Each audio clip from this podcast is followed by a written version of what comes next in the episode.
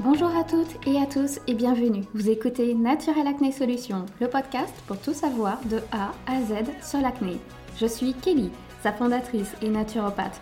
J'ai souffert de l'acné pendant plus de 10 ans et aujourd'hui il me tient à cœur de partager mes connaissances et de communiquer sur un sujet qui me passionne. Trouver la cause de son acné, c'est trouver les solutions adaptées pour soi pour ne plus la subir. Pour la première fois depuis le début du podcast, cet épisode sera différent des autres. J'avais envie de rendre un épisode vivant par le partage d'informations avec une autre naturopathe. J'ai invité Amalia qui va nous parler de l'aromacologie, aussi appelée olfactothérapie. Il s'agit d'une méthode basée sur l'utilisation des odeurs et la vibration de certaines huiles essentielles. Les molécules odorantes des huiles essentielles permettraient de libérer certains souvenirs et émotions dans l'objectif de contribuer à notre bien-être et à un équilibre psycho-émotionnel. Un outil très intéressant que nous pouvons utiliser lorsque l'on souffre d'acné lié au stress ou si on a des difficultés à supporter notre acné moralement. Amalia nous partage également son histoire et sa vision face à l'acné. Durant notre conversation, j'ai appris que elle aussi en avait souffert. Nous nous en rendons pas forcément compte, mais nous sommes très nombreux à être passés par là, à avoir de l'acné avec ses difficultés. Nous partageons également ce que représente la perfection et l'image de notre société, et notamment la différence avec les hommes ayant de l'acné. J'ai connu Amalia il y a quelques années lorsque nous étions dans deux projets différents. Aujourd'hui, elle est devenue naturopathe et je suis ravie d'échanger avec elle durant cet épisode. Je vous souhaite une très bonne écoute. Bonjour Amalia, je suis ravie de t'accueillir pour cet épisode. Alors commençons par une petite présentation. En quelques mots, pourrais-tu te présenter? Je suis Amalia, donc j'ai 32 ans, je suis bientôt maman. Je suis naturopathe spécialisée et passionnée par euh, l'alimentation émotionnelle et la gestion du stress. J'ai lancé l'année dernière Orange Douce, en fait, c'est mon cabinet de naturopathie. Et je travaille aujourd'hui aussi bien euh, en ligne qu'à mon cabinet. Et du coup, quelle a été ta motivation première pour devenir naturopathe? Euh, Eh ben, c'est la quête de sens, en fait. Euh, j'ai été pendant 8 ans chargée de communication et marketing. c'est même là qu'on s'est rencontrés. et même si c'est un domaine qui me plaît toujours, je m'y projetais vraiment pas. Euh, je restais toujours en décalage entre mes valeurs et la réalité du terrain, si tu veux. Donc au final, l'idée de lancer mon entreprise, je l'avais déjà depuis le lycée, mais je me l'avouais pas. Euh, voilà. Et c'est vraiment la lecture d'un bouquin. Euh, je me rappelle, c'est un livre qu'on m'a prêté en été quand j'étais en vacances. C'est le livre de Maurice Mességuet qui s'appelle C'est la nature qui a raison. Euh, ça a été un véritable électrochoc pour moi en fait quand je l'ai terminé. Euh, je me suis dit voilà en fait euh, c'est ça quoi, la nature est là pour nous guider. je c'est vraiment le chemin que je veux suivre. C'est super intéressant. Et quand tu étais au lycée, tu savais déjà que la naturopathie existait? En fait, pas tellement pour répondre à ta question. Euh, j'ai commencé vraiment à tomber là-dedans euh, dès que j'ai commencé à travailler. Donc euh, après mon master, voilà, vers l'âge de 23 ans, c'est vraiment là que j'ai commencé à me passionner. et ben du coup, j'ai commencé par la peau, un peu comme toi. J'ai vraiment commencé par l'acné. dans le sens où j'ai aussi eu au lycée tout ce qui était Roaccutane et autres traitements pour traiter l'acné, pilules à répétition qui ne convenaient pas, etc.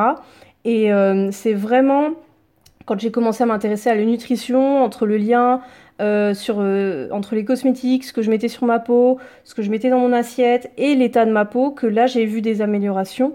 Et donc c'est euh, d'abord, on va dire, la beauté bio, la beauté naturelle qui m'a conduite vers la naturopathie. Et ensuite, on va dire, je suis tombée dans la marmite globale de la naturopathie. quoi. Je ne savais pas du tout que tu avais souffert de l'acné et étant plus jeune, jusqu'à prendre Roaccutane, pour le coup, je serais intéressée de connaître ton expérience personnel face à l'acné et comment tu réussis à la combattre? Oui, alors effectivement, je suis passée par un traitement Roaccutane euh, pour lequel, euh, comme j'étais adolescente, on m'a pas demandé mon avis, hein, comme bien souvent. C'est vous avez 15 ans, vous allez prendre la pilule et le Roaccutane et faire une prise de sang tous les mois. Donc euh, je crois que je l'ai pris en, plus assez longtemps, plus d'une année. donc avec les effets euh, qu'on connaît, hein, donc la peau très desséchée, cuir chevelu très desséché. Euh, j'ai pas eu de trouble de l'humeur à, ma, de mon souvenir. Mais une chose est sûre, c'est que quand j'ai arrêté, euh, quelques années après, je me suis pris une bonne récidive dans la figure parce que tout simplement, c'était juste un couvercle posé sur les hormones et tout, est, tout a ressurgi. surtout que donc à l'époque, je devais avoir 18-20 ans, j'étais en études supérieures. Alors là, je, vraiment, hein, j'avoue, je mangeais n'importe comment. Euh, je ne voilà, je faisais pas du tout attention.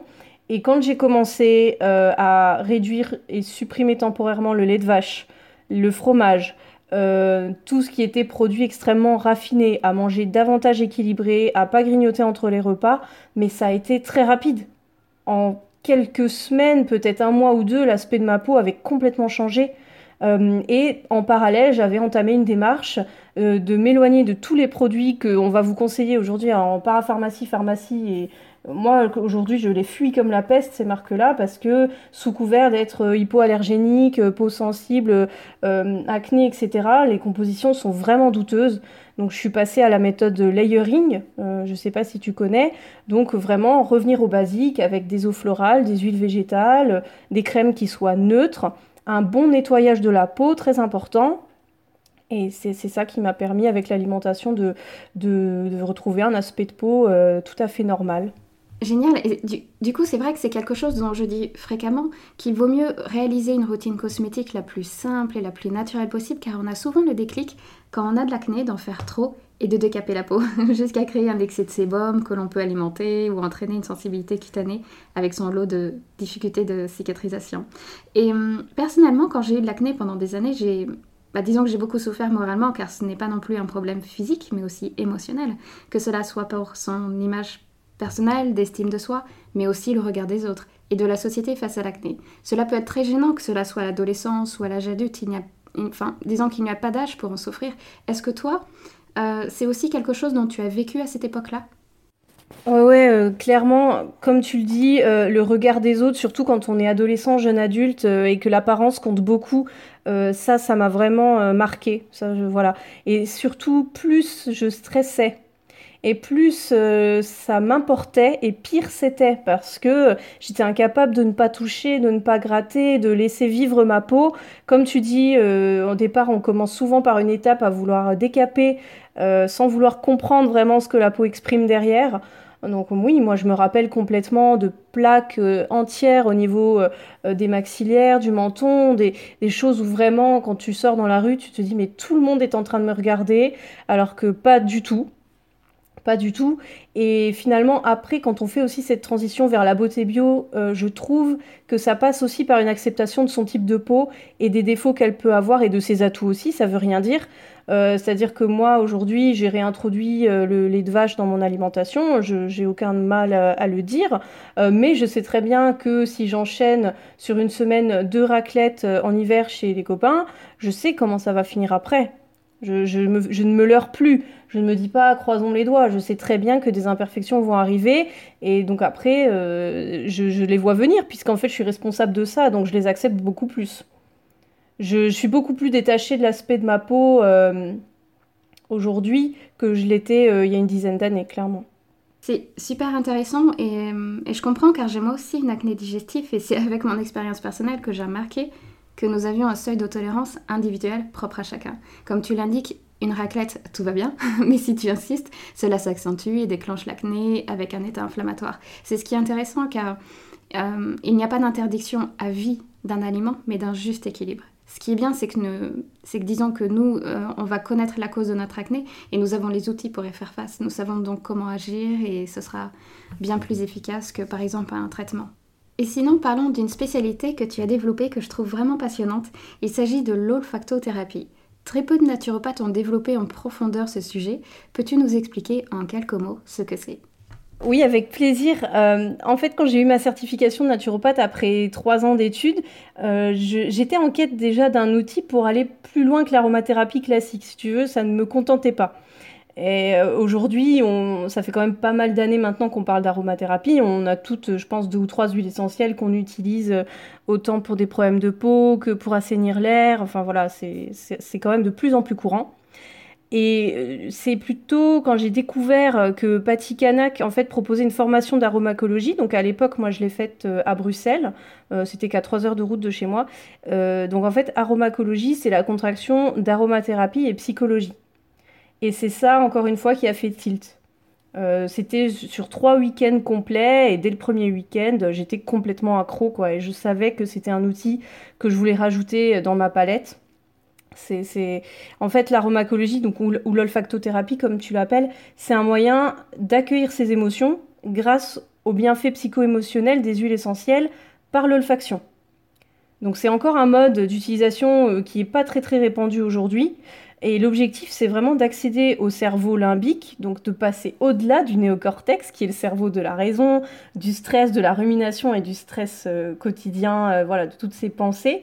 Et c'est vraiment d'aller tout de suite au siège des émotions et des souvenirs pour équilibrer l'émotionnel. Donc là où c'est encore une fois un outil super, c'est que ça agit au niveau de l'inconscient. On n'a même pas besoin de vouloir que l'huile essentielle travaille notre psyché pour pouvoir équilibrer son stress ou pour pouvoir se sentir mieux dans sa peau ou pour pouvoir se sentir euh, euh, soulagé d'un poids. C'est vraiment les molécules qui vont agir. Et comment ça se fait qu'elles agissent ces molécules? En fait, c'est qu'il y a un lien direct entre nos neurones et les serveurs, euh, pardon, les récepteurs olfactifs qui sont situés dans notre nez et dans notre cerveau limbique, enfin dans toute la cavité nasale. Et en fait, si on regarde un peu notre propre expérience, on a tous euh, déjà réactivé une sensation oubliée ou un souvenir juste en sentant une odeur, quelque chose qu'on n'avait pas du tout l'intention de ressortir là des cartons, peut nous arriver en pleine figure, un souvenir d'enfance, un mauvais souvenir aussi, un souvenir d'alimentation, de famille, de repas de famille, ce genre de choses, juste avec une simple odeur. Super, et, par rapport à l'acné, est-ce que l'olfactothérapie peut aider surmonter l'acné, soit par le fait de, euh, de se sentir mieux dans sa peau, ou peut-être de lâcher prise, ou d'avoir plus confiance en soi oui, c'est ça. En fait, dans le sens où l'état de notre peau est vraiment lié à notre état émotionnel, carrément. Enfin, je suis en tout cas, j'en suis persuadée. Euh, en fait, quand le fœtus se développe, l'épiderme va se construire au même moment que le système nerveux. Et ça va former un ensemble qu'on appelle l'ectoderme. Euh, c'est pour ça que quand on se sent stressé, anxieuse, qu'on dort mal et qu'on rumine beaucoup, en fait, ça va se refléter sur notre peau. Donc, pour des personnes, ça va être de l'acné. Pour d'autres, ça va être plutôt des rougeurs, euh, des plaques de sécheresse. Et d'autres encore peuvent avoir de l'eczéma qui se manifeste, du psoriasis, etc. Euh, en plus, je fais encore un lien supplémentaire dans le sens où nos organes subissent aussi nos émotions, surtout si elles sont fortes. Et on sait très bien qu'une colère intense ou un stress intense, euh, notre foie, va être en première ligne euh, pour ravaler ce stress et cette colère. Et du coup, je suis persuadée que traiter en amont nos émotions permet d'avoir moins de toxines à éliminer pour nos organes et à l'organisme de mieux fonctionner tout simplement. D'accord, donc en fait, ce que tu veux dire, c'est que via l'odorat, on peut aider notamment le foie et nos hormones. Oui, exactement. Euh, puisqu'une hormone va de toute façon créer un stress physiologique, euh, les émotions vont créer un stress physiologique. Donc, en traitant euh, directement l'émotionnel, un peu, on pourrait même partir du principe d'une fleur de bac, en fait, hein, de se dire que puisque je traite mon sentiment de solitude ou ma peur de l'inconnu ou, mon manque de confiance en moi, je me sentirai mieux dans mon corps, je me sentirai moins stressée, je, vais sécréter moins d'hormones de stress, donc mon corps fonctionnera mieux, de façon plus calme, j'éliminerai les toxines plus efficacement, je dormirai mieux. Donc voilà, tout ça contribue à ce que l'esprit et le corps euh, s'apaisent mutuellement en fait. Et concrètement, comment peut être mis en place l'olfactothérapie? Par exemple, concrètement, comment se passe une consultation avec toi? Ou, ou peut-être que tu peux nous donner un exemple avec une personne que tu as eue en consultation? Alors, moi, j'utilise l'aromacologie comme un outil de naturopathie, c'est-à-dire que je m'en sers pas systématiquement. Euh, ça va vraiment être si je sens en consultation que la personne elle a un intérêt pour les huiles essentielles, pour leurs énergies. Là, euh, effectivement, je peux imaginer euh, une huile essentielle spécifique, une recette de Rollon pour telle ou telle situation. arrêter de ruminer le soir au coucher pour se sentir euh, mieux dans son corps, pour renforcer sa confiance en soi.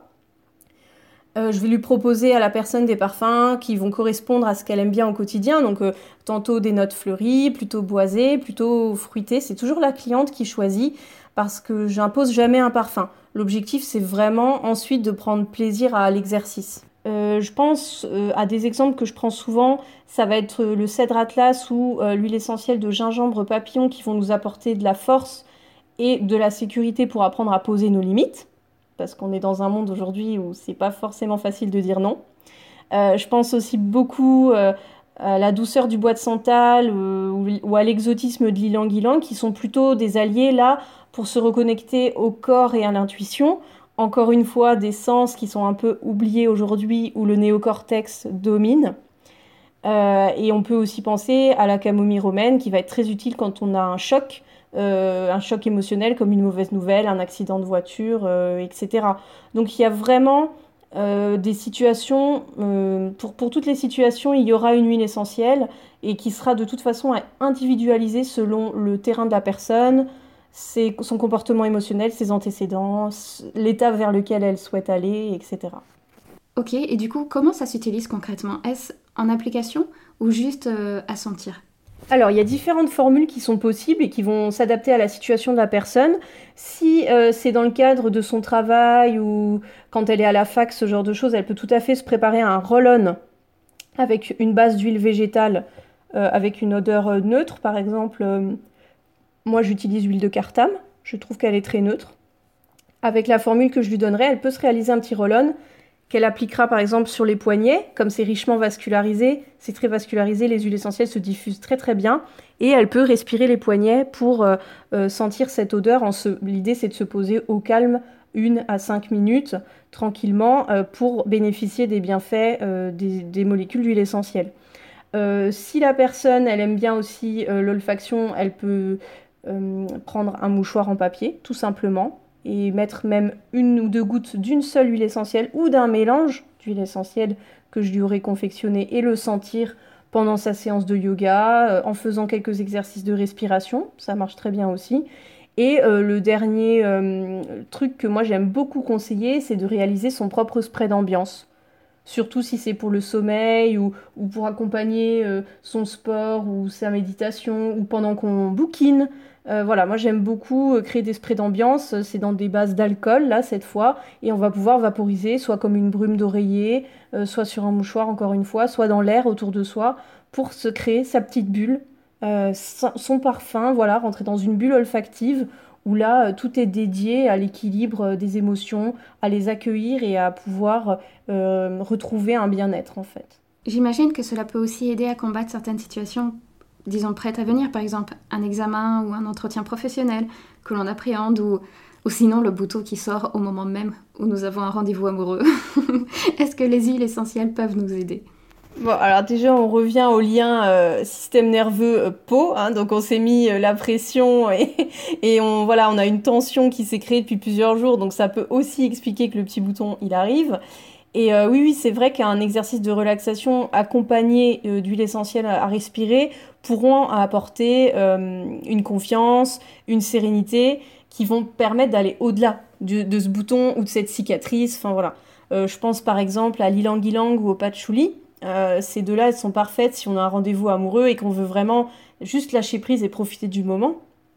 Je pense aussi au vétiver ou au laurier noble. Celles-ci, elles sont plus indiquées dans le cadre professionnel. je pense à un examen ou un oral important, une réunion où vraiment on doit faire mouche. Euh, voilà, ces deux huiles essentielles-là, elles vont vraiment permettre d'être centré, d'être droit dans ses bottes et d'être sûr de ce qu'on dit sans se laisser impressionner.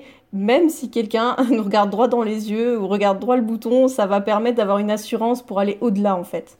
Et du coup, toi, est-ce que tu as une huile essentielle que tu adores et que tu utilises et auquel tu es très réceptive euh, moi, j'ai un gros gros coup de cœur pour l'huile essentielle de gingembre papillon, donc qui est très méconnue. Euh, qui n'est pas l'huile essentielle de gingembre. Il ne s'agit pas de la même plante, elles font partie de la même famille, mais c'est pas, pas la même plante. Elle a une odeur euh, similaire, hein, donc très piquante, très exotique, chaude comme ça, vraiment, voilà, entre le, vert, le boisé, le piquant, moi, j'adore. Et en fait, une fois, je faisais un exercice d'olfactothérapie, donc sur moi-même, avec cette huile essentielle, et il se trouve que dans la foulée, euh, mon téléphone sonne et je crois que c'était un démarcheur téléphonique ou quelque chose, enfin le genre de choses qui brise complètement euh, tes barrières et qui vient empiéter sur, euh, on va dire, ta, ta, tranquillité mentale du moment. Et je me rappelle avoir répondu, mais du tac au tac, tu vois, ça m'a vraiment apporté une assertivité, une confiance toute simple. J'ai fait, je suis vraiment désolée, je suis pas intéressée, je vous souhaite une très bonne journée. Et j'ai raccroché et il n'y avait pas d'agressivité, il y avait pas de. Je me suis pas sentie mal, euh, j'ai juste rétabli les frontières, genre hop hop hop, là t'es un peu trop rentré, tu vas juste t'arrêter ici, allez, au revoir. Et, ça, c'est vraiment la force du gingembre papillon. C'est pour ça que je l'adore. Ça permet de restaurer nos limites. Et on est tellement euh, aujourd'hui, et je, on en parlait du lien entre le stress et la peau, à, à, pas avoir confiance en nous parce que on a des problèmes de peau, par l'image qu'on renvoie, par l'apparence que l'on a, et on se laisse grignoter et on n'ose pas dire non on n'ose pas s'affirmer. Euh, ben déjà, c'est marqué où dans la loi que parce qu'on a de l'acné, on peut pas avoir les mêmes droits que les autres et s'affirmer pareil. et ensuite, je trouve que c'est vraiment sain. En fait, ça te permet vraiment de créer des barrières qui sont saines. Et c'est pour ça que moi j'adore le gingembre papillon, je le recommande très très souvent. Pour toutes les personnes qui sont des éponges à émotions, tendance hypersensible à vraiment tout absorber et qui savent plus trop faire le tri à la fin de la journée entre leur stress, le stress des autres, les soucis des uns, leurs propres soucis, euh, celle-ci je la conseille vraiment. Tu m'as vraiment donné envie de tester le gingembre papillonné. Super. Et je voudrais également parler d'un concept innovateur que tu as lancé en tant que naturopathe. Il s'agit de Espresso Naturo, une mini consultation de 30 minutes pour avoir des conseils. Peux-tu m'en dire plus parce que je suis hyper curieuse de savoir comment ça se passe? Oui, alors en fait, c'est super important pour moi que le courant passe avec mes clientes. Et euh, la naturopathie n'est pas encore adoptée partout, ni connue de partout. Alors je me suis dit, euh, quand j'ai lancé mon cabinet, qu'est-ce qui serait de mieux pour se faire une idée de ma méthode que 30 minutes qui n'engagent à rien en fait? C'est juste le temps de prendre un café, euh, les personnes repartent avec des conseils, on papote. Si ensuite elles veulent aller plus loin et réaliser le bilan de naturopathie, ben, elles savent où me trouver quand ce sera le bon moment pour elles. Un exemple tout simple, euh, depuis peu je suis praticienne en alimentation de pleine conscience, donc je vais accompagner des femmes qui souffrent de troubles du comportement alimentaire, qui ont tendance à manger leurs émotions. Et cet outil-là que j'ai développé est très important pour moi parce qu'il me permet d'expliquer en amont que je ne travaille pas comme un nutritionniste, que je ne vais pas faire peser, qu'il n'y aura pas euh, à la fin de mon rendez-vous une liste des ingrédients interdits et autorisés. C'est pas chez moi qu'elles trouveront ça. Et, du coup, je suis persuadée qu'on a toutes les clés en nous pour déjà faire la paix avec notre assiette et notre silhouette, quel que soit notre poids, notre âge, le nombre de régimes qu'on a suivis dans notre vie. Et ça, je veux que ce soit un postulat de départ très clair pour encourager euh, l'autonomie de la personne et comme tu le disais, le fait d'être acteur pour aller vers son bien-être. Et pas juste je veux voir quelqu'un qui va tout prendre en charge ou qui va me prendre en charge et j'aurai rien à faire. Pour moi, la naturopathie, ça fonctionne pas comme ça. Oui, si je comprends, il ne s'agit pas d'une consultation complète avec un changement alimentaire, des fiches conseils, etc. Il s'agit plutôt d'une découverte de ta pratique et si cela peut convenir à la personne et continuer avec toi. Oui, l'idée c'est de lui dire euh, d'accord, tu es intéressé par ce que je propose, voici comment je travaille. Euh, voilà, en gros, mes, règles, si tu rentres euh, dans mon univers et que tu veux qu'on travaille ensemble, je vais t'apporter ça. Par contre, si tu veux que je t'apporte, je ne sais pas, comme tu disais, des aliments interdits ou autorisés, si tu veux que je te pèse, si tu veux juste une fiche effectivement de complément et, et penser que y aura une gélule miracle qui va régler le problème, là, pour moi, c'est important que personne ne perde du temps, ni moi ni la personne, surtout pas la personne qui règle la consultation. Et, et au moins on est, euh, au moins je suis en phase avec les clientes qui décident vraiment de faire un bilan. Si tu aurais un livre, que cela soit via la naturopathie ou bien tout autre, un livre qui t'a inspiré et que tu pourrais nous recommander, quel serait-il? Alors, s'il y a des personnes intéressées par l'aromathérapie émotionnelle, donc euh, l'aromacologie, et qui voudraient aller plus loin pour découvrir euh, les bienfaits des huiles essentielles, je recommande un des bouquins, c'est vraiment un de mes livres de chevet. Je suis tout le temps, tout le temps le nez dedans et, je crois que je l'ai lu déjà euh, cinq ou six fois et à chaque fois je lis d'autres choses. Donc ça s'appelle Le guide de l'olfactothérapie et vous pourrez le trouver aux éditions Albin Michel. Pour rebondir sur un point que tu as parlé tout à l'heure où justement je ne savais pas que tu avais souffert de l'acné et ce qui m'a interpellée, euh, je pense qu'on pourrait prendre le temps durant ce podcast de développer. C'est quand, quand, on a de l'acné, on, on ne se sent pas légitime. Parfois face à certaines décisions, comme si, étant donné qu'on a de l'acné, on n'a pas le droit de dire ou de faire ça, de peur d'être jugé et d'être jugé sur sa peau. Mais on s'invente euh, et on s'approprie des limites aussi euh, face à l'acné. L'acné peut totalement nous changer. Ouais, exactement. En fait, euh, ce que tu dis, ça vaut pour l'acné et ça vaut pour plein d'autres choses. combien il y a de personnes parce qu'elles sont en surpoids, parce qu'elles souffrent d'acné, parce qu'elles n'aiment pas leur apparence, le peu importe en fait la taille qu'on fait, euh, qu'on peut souffrir aussi d'eczéma ou de psoriasis, euh, ou juste être quelqu'un euh, qui ne s'affirme pas énormément, d'où c'est marqué qu'on n'a pas les mêmes droits que les autres, qu'on ne peut pas avoir un parcours super, hein, qu'on ne peut pas mettre nos limites. voilà, d'où c'est marqué que parce qu'on n'a pas un teint de porcelaine et qu'on n'est pas parfaitement maquillé, notre valeur est moins importante euh, que celle de la femme d'à côté. Euh, voilà, je veux dire, parlons, parlons de discrimination à l'embauche, parlons de discrimination aux entretiens pour obtenir des promotions où tout se fait sur l'apparence qu'on donne, sur l'apparence qu'on a. Et moi, je suis vraiment pas d'accord avec ces stéréotypes et je pense qu'on doit vraiment évoluer. Parce que c'est propre au féminin, en fait. Hein. Il y a beaucoup moins de chances que ça se passe de la même façon du côté masculin.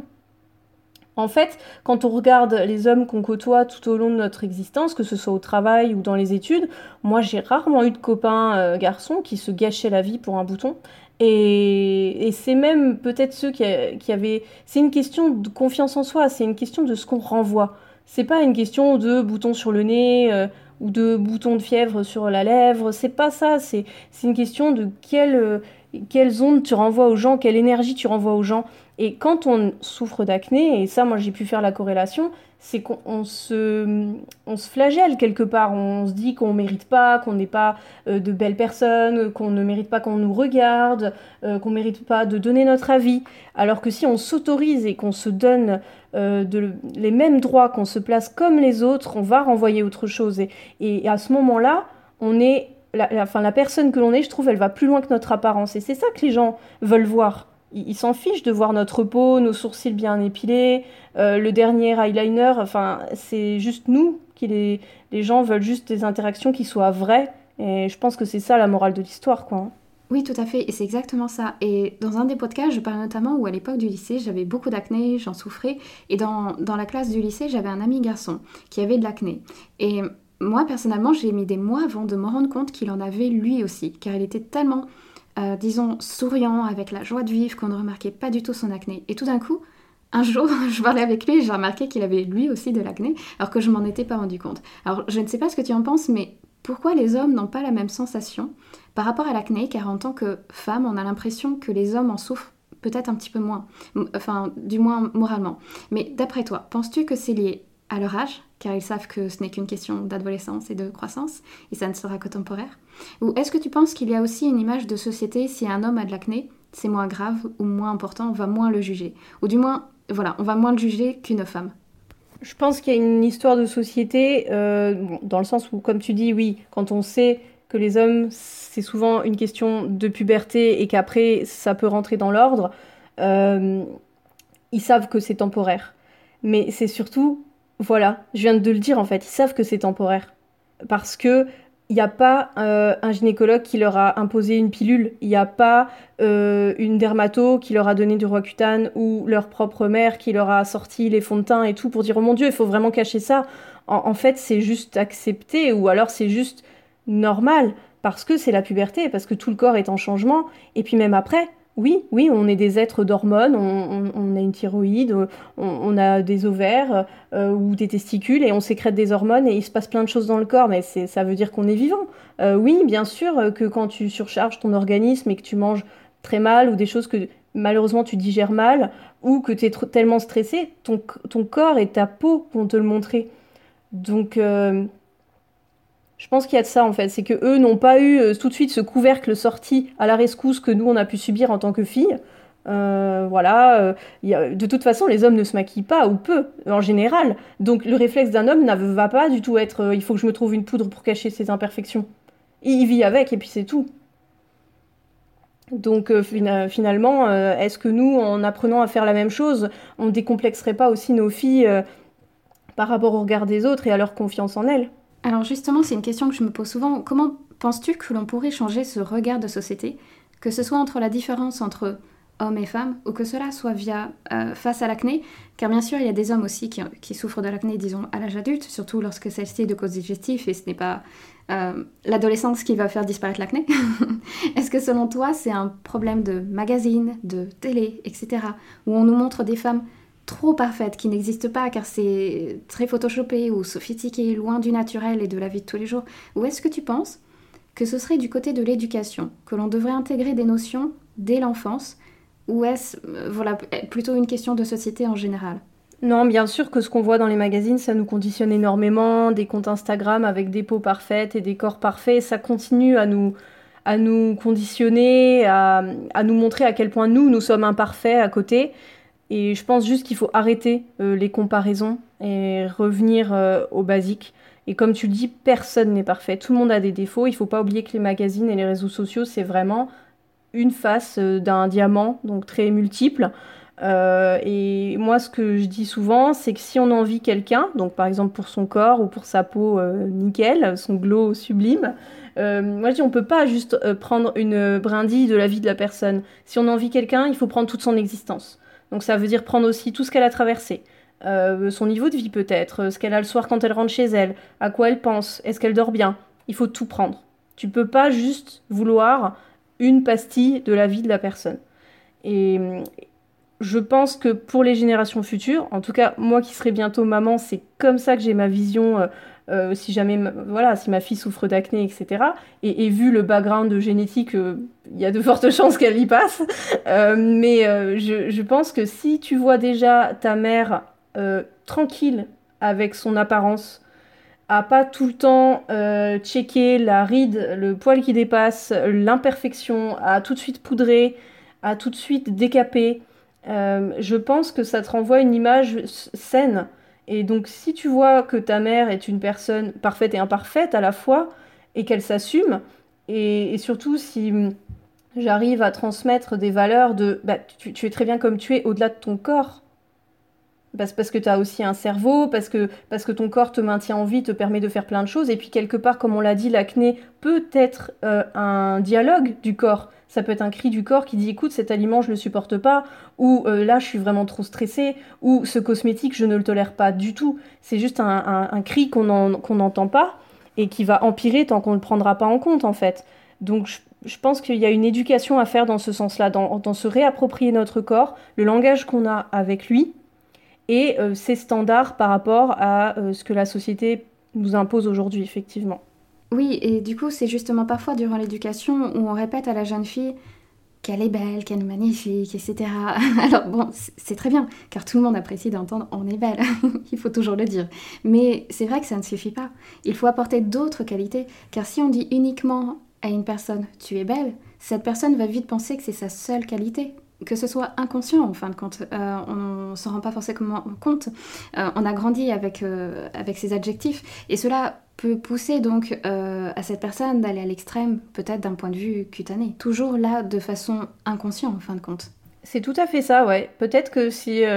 je pense que si on a été élevé avec beaucoup d'autres compliments, comme tu es brillante ou, ou tu as réponse à tout, ou tu es tellement drôle, la personne aura autant d'outils différents à utiliser. Donc, euh, euh, si on dit à, une petite fille, tu es belle et, en plus tu es super sociable et, tes blagues font toujours rire tes copains, bah déjà elle a plusieurs outils à son arc, quoi. Donc, en cas, en cas de doute, il y en a un, qui, un outil qui pêche, elle aura toujours d'autres choses et elle passera outre elle passera outre. Euh, si c'est son humour qui foire, elle se dira c'est pas grave, je suis quelqu'un de sociable. Et, et, si pour le coup elle arrive pas à s'intégrer, elle peut dire bah, c'est pas grave, je suis plutôt jolie. Et puis si elle a de l'acné, elle va dire bah, c'est pas grave, je j'ai d'autres atouts, je vais faire euh, des super blagues. C'est pas ça qui va m'empêcher de m'intégrer. Et c'est surtout pas ça qui va gâcher ma vie en fait. Et tout à l'heure, tu as fait la comparaison avec un diamant. Et c'est tout à fait intéressant car en fait un diamant, qui, euh, un diamant naturel que l'on trouve dans la roche, il n'est pas parfait. on va le décaper, on va le tailler pour le rendre parfait, pour le faire rentrer dans une bague ou dans une boucle d'oreille. Et cette, comparaison est intéressante d'un point de vue euh, euh, cutané, car un diamant, oui, mais à quel prix? Et puis on pourrait se poser la question, est-ce que c'est réalisable et enviable d'être comme un diamant, d'être parfait? Cela ne reflète pas la réalité, euh, ni le naturel. Bien sûr, on, parle ici d'extrême, hein, de, perfection et d'image, mais pas forcément euh, d'acné inflammatoire et douloureuse. Hein. Disons qu'il y a un juste milieu à tout. Je suis complètement d'accord avec toi. Euh, moi, je prendrais un parallèle. Ça me fait penser aussi à, la dictature du brushing parfait des cheveux. Euh, par exemple, moi, j'ai des cheveux qui sont ondulés, bouclés, crépus, très capricieux depuis toujours. Et exactement comme le moment où l'acné est arrivé, ils ont commencé à se rebeller vers l'âge de 10-12 ans, tu vois, quand tu es au début du collège. Que... Et là, tout, le monde a une chevelure parfaite, brillante, lisse, euh, naturellement, aucune marque d'élastique. et, et, toi, tu es là, tu te retrouves avec cette espèce de chose indomptée et indomptable. Et, finalement, aujourd'hui, moi, j'en ai fait une force, si tu veux. Euh, prenons l'exemple d'Hermione dans Harry Potter, euh, qui a des cheveux qui partent en live, mais c'est la personne la plus brillante euh, de tous les tomes, quoi. Donc, ça, c'est vraiment un truc que je trouve similaire au problème de peau, c'est qui permet de s'accepter et de se dire, de toute façon, comme tu le dis, moi je suis pas le genre de diamant qui va rentrer dans cette boucle d'oreille. Alors pourquoi est-ce que je me force à rentrer dans cette boucle d'oreille alors que peut-être je suis un rubis, peut-être je suis une émeraude, euh, peut-être que moi je suis pas taillée en rond, je suis plus sous forme de carré, je suis plus ceci cela, je suis plus faite pour un bracelet, je suis plus faite pour euh, une couronne. Mais voilà, c'est surtout ça, c'est trouver qui on est plutôt que de vouloir rentrer dans, dans un moule idéalisé quoi. Et justement, la question serait quel intérêt d'être un diamant? Est-ce que c'est vraiment pour soi? Ou est-ce que c'est pour l'image que l'on veut refléter envers les autres D'où l'importance d'apprendre à se connaître, euh, de développer sa propre personnalité pour devenir, pour le coup, un diamant véritable. Car un diamant n'est pas censé refléter uniquement la beauté, mais il a une signification également, ce qu'elle représente et ce qu'elle est. Je vais vous laisser sur cette dernière phrase et j'espère que cette première interview organisée avec Amalia vous a plu. Je remercie une nouvelle fois Amalia d'avoir partagé avec nous son vécu, son expérience face à l'aromacologie. Si cet épisode vous a plu, vous pouvez laisser une note sur Apple Podcast ou le partager autour de vous. Cela aidera peut-être d'autres personnes qui souffrent d'acné. Je vous dis à très bientôt.